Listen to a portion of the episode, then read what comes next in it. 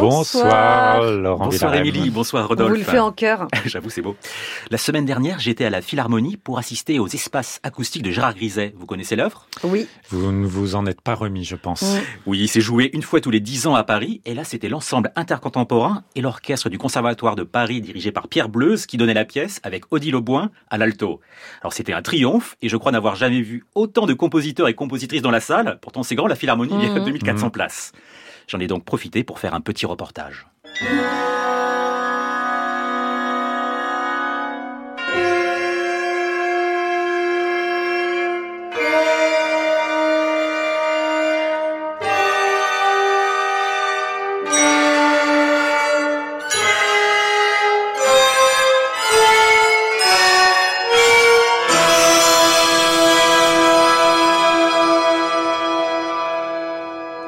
Nous sommes juste avant le concert, je me précipite vers deux compositeurs. Tout d'abord Ramon Lascano, à qui j'ai demandé que représente Griset pour vous? Ah bah, Griset est un jalon pour moi, déjà parce que il nous a marqué en tant que professeur, mais aussi parce que son œuvre reste pour moi un incontournable, une œuvre qui a certainement une influence décisive dans mon propre travail et qui euh, est vers laquelle je reviens constamment. C'est elle qui nous nourrit. Je pose ensuite la même question à Yann Marèche. Que représente Griset. Alors j'essaie de, récupérer mes esprits. Premièrement, ça a été un grand modèle, surtout pour ma génération. Moi, je n'ai pas étudié avec lui, mais je l'ai quand même assez bien connu dans les années 90. Et c'est celui qui m'a fait découvrir l'impact de la forme, l'adéquation entre le contenu et la forme, ou plutôt entre le matériau et son expression externe, qui serait la forme, qui nous sensibilisait à ces problématiques-là.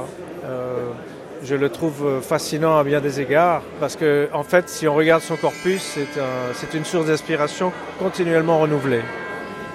Alors j'ai continué mes petites interviews après le concert. Je le dis ou je le dis pas? Alors personnellement, j'ai trouvé que Pierre Bleuze a choisi des tempi beaucoup trop lents et que la musique devenait un peu didactique. Ah bah vous n'avez pas laissé répondre, on vous a dit le dites pas. Mais je suis vraiment l'un des rares. Toutes les personnes à qui j'ai parlé après le concert étaient enchantées, comme par exemple le journaliste Christian Merlin du Figaro et de France Musique.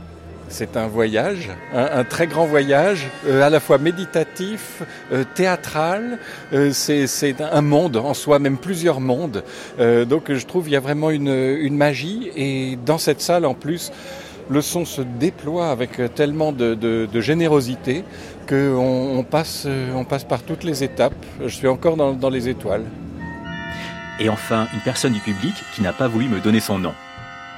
J'ai adoré ce concert et euh, je trouve que même si on n'est pas euh, mélomane ou euh, même si on ne connaît pas euh, super bien la musique contemporaine, ça c'est une super belle entrée euh, pour écouter cette musique. On s'ennuie pas, enfin, c'est étonnant, c'est surprenant, c'est drôle aussi. Euh, on avait un super chef d'orchestre aussi qui est vraiment surprenant quand même dans sa façon de, de conduire les musiciens et non, franchement, c'est une très belle expérience.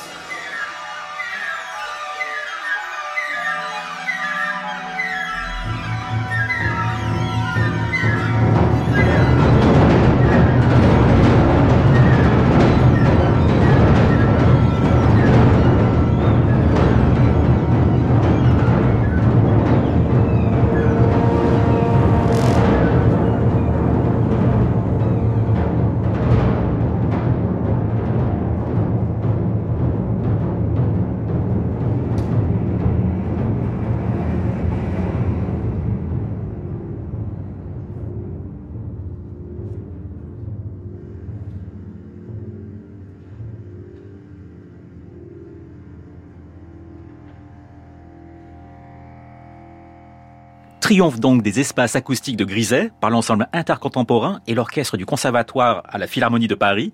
Si vous souhaitez entendre le cycle des espaces acoustiques, j'ai regardé, c'est pas en France, mais à Francfort par Sylvain Cambrelin le 16 février prochain. À l'origine, je voulais consacrer ce journal à Griset, car il y a une avalanche de livres qui sortent sur le compositeur en cette rentrée. Symbole que Griset a une influence énorme sur les créateurs d'aujourd'hui. Alors je cite, aux éditions Contrechamp, l'ouvrage de Lucas Hasselbock, Rendre audible l'inaudible, dans une traduction de Martin Kaltenecker. En anglais, l'Irlandais Liam Cagney fait paraître dans quelques jours une monographie au Cambridge University Press, Gérard Griset and Spectral Music. Si vous voulez vous procurer les livres, on a mis les liens sur la page de l'émission. Et enfin, vient de sortir aux éditions Boydell and Brewer une biographie par Jeffrey Harlow Brown, un journaliste américain habitant à Berlin. L'ouvrage est excellent, mais on peut se demander pourquoi ce n'est pas un Français qui a écrit la première biographie de Griset. Jeffrey Brown est avec nous ce soir. Bonsoir Jeffrey Brown. Bonsoir. Pourquoi avez-vous envie d'écrire une biographie de Gérard Griset? Alors, euh, j'ai fait mes études de composition à Salzbourg, en Autriche, et euh, j'ai écouté la musique de Gérard Griset dans mes cours de composition. Euh, dans ce temps, j'ai écouté beaucoup, beaucoup, de musique de Karl-Heinz Stockhausen, de Pierre Boulez et tout ça, et enfin, j'ai écouté la musique de Gérard Griset et c'était tout à fait différent. C'était très sensuel, avec une grande richesse d'harmonie et avec des rythmes très simples. Et j'ai pensé, bah, c'était super pour moi, la musique de Boulez, de Stockhausen, c'était, j'ai pensé euh, où j'ai trouvé cette musique un peu rigide, j'ai trouvé la structure plus importante que le son. Et euh, la musique de Gérard Griset était tout à fait différente. C'était dix ans, je suis devenu journaliste de la musique, euh, musique journaliste, et euh, j'ai eu envie de lire une biographie sur Gérard Griset, mais il y avait rien. Il y a un très bon livre de Guy Lelong qui s'appelle euh, Les écrits de Gérard Griset, mais aux éditions MF, dans mon souvenir. Oui. oui. mais les écrits de Griset par Guy Lelong sont tout à fait sur la musique.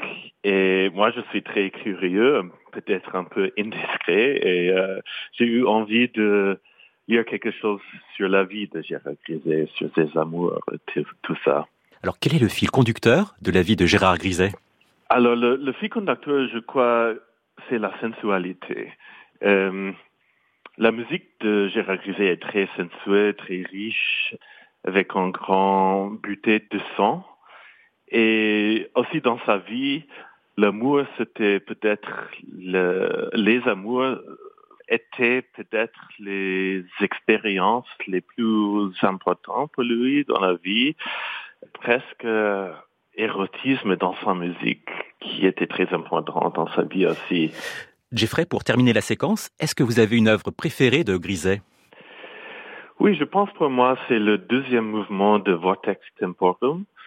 Euh, c'est une musique qui est très lente, avec des lignes descendantes, euh, une musique avec une grande tristesse et des harmonies très proches, microtonales.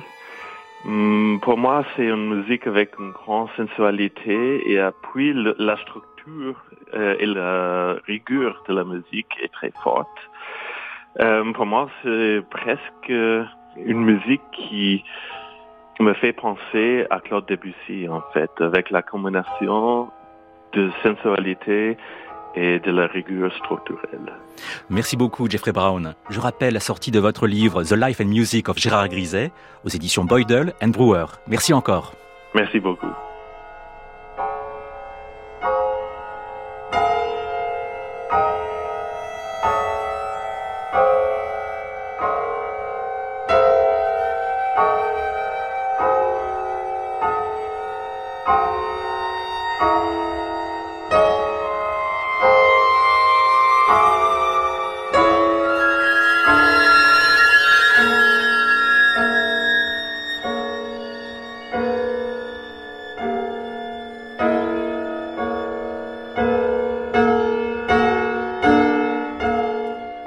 Un extrait de Vortex Tempoum de Gérard Griset. On termine le journal par deux disparitions. La première est très triste, c'est la fin annoncée cette semaine de l'atelier théâtre et musique T&M par son directeur Antoine Gint de l'atelier donc Théâtre et musique, qui depuis sa création en 1976 par Georges Apergis a créé d'innombrables spectacles lyriques. Alors personnellement j'en ai vu beaucoup, vous aussi je pense. Certains sont très célèbres comme To Song de Du Sapin, Giordano Bruno de Filidei, chef-d'œuvre, ou Aliados de Sébastien Rivas. Tout cela parce que le ministère de la Culture a réduit sa subvention de moitié. Alors si ça vous va, on reprend bientôt des nouvelles d'Antoine Gint pour voir s'il y a de nouveaux développements, car il reste un dernier spectacle de TM, le 1er et 2 décembre à l'Opéra de Nice. Et on termine par un concert en hommage à un compositeur disparu, le regretté Frédéric Martin, qui nous a quittés en 2016 à l'âge de 58 ans. Martin était un compositeur atypique et intense. Sa musique est célébrée par des proches ce vendredi 27 octobre à Paris au théâtre de l'île Saint-Louis Paul Ray. Flore Dupuis-Martin au piano, Emmanuel Elkoubi au violon interpréteront des œuvres de Debussy, Florent Gauthier et des pièces pour piano de Frédéric Martin, comme cette œuvre intitulée Cinéma muet.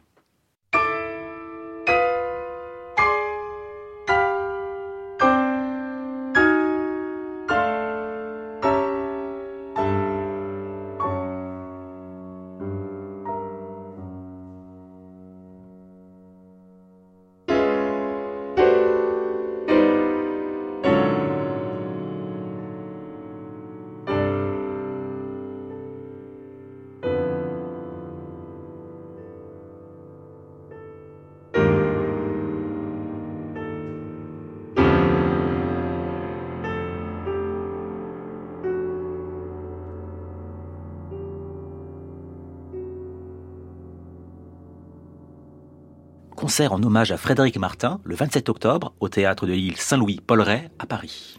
Merci Laurent Villarem pour ce journal grisant autour de Griset. On se retrouve la semaine prochaine. Bravo Rodolphe.